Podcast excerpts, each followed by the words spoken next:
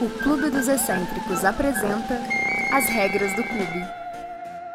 A primeira regra do clube: fale sobre o clube. Segunda regra do clube: tenha fidelidade ao clube e esteja onde o clube estiver.